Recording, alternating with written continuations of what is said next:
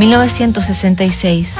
John Lennon dice en una entrevista que los Beatles son más populares que Jesús. Simon and Garfunkel publican su segundo disco, The Sound of Silence.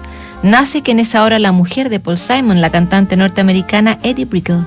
Es el año en que Truman Capote publica A Sangre Fría y cambia el periodismo escrito para siempre.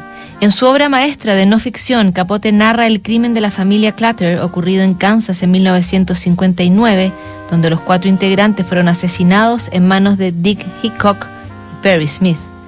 Para conocer los detalles de la atrocidad, durante todos esos años, Capote tuvo largas conversaciones con los criminales a las que casi siempre lo acompañó su maravillosa amiga Harper Lee.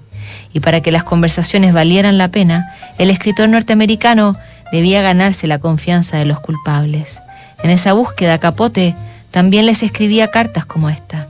Querido Perry, ayer por la noche me desperté de repente pensando, Perry dice que no sabe nada sobre mí, nada a ciencia cierta.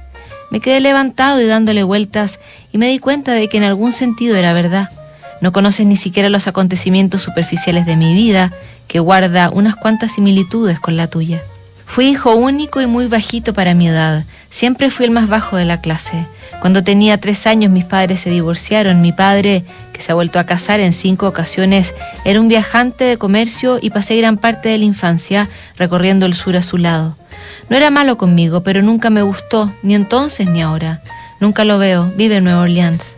Mi madre, que solo tenía 16 años cuando me tuvo, era muy guapa. Se casó con un hombre moderadamente rico, un cubano, y después de cumplir yo 10 años, fui a vivir con ellos casi siempre en Nueva York. Por desgracia, mi madre, que sufrió varios abortos y de ellos resultaron problemas mentales, se volvió alcohólica y convirtió mi vida en una pesadilla. Acabó suicidándose, con somníferos. Dejé la escuela a los 16 y desde entonces me he mantenido yo solo entonces encontré trabajo en una revista, había empezado a escribir a muy temprana edad. Siempre fui una persona precoz, tanto intelectualmente como artísticamente, pero inmaduro a nivel emocional. Y desde luego he tenido problemas emocionales casi siempre por la pregunta que tú también me hiciste la última vez y que te contesté sinceramente. Y no es que la respuesta no fuera obvia.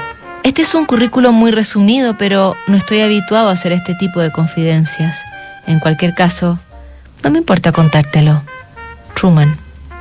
Capote se dejó conmover, seducir casi por Perry.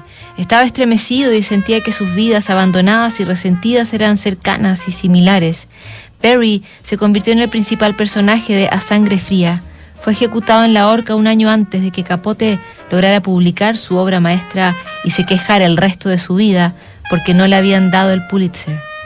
El lunes iniciamos un nuevo mes. Agosto llega también a Duna.